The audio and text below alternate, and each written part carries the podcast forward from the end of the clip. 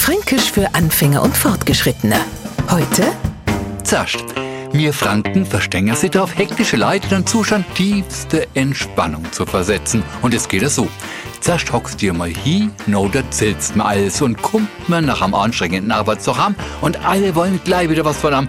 Nur verschafft man sie mit am Zuerst einmal esse was, no singen wir beide, ein wenig Freiraum.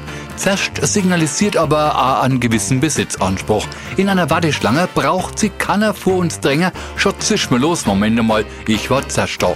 Natürlich benutzt auch der Neufranke dieses Wort allerdings wie gewohnt ein bisschen ausformulierter. Und zwar mit zuerst, was uns Franken aber zuerst einmal egal ist.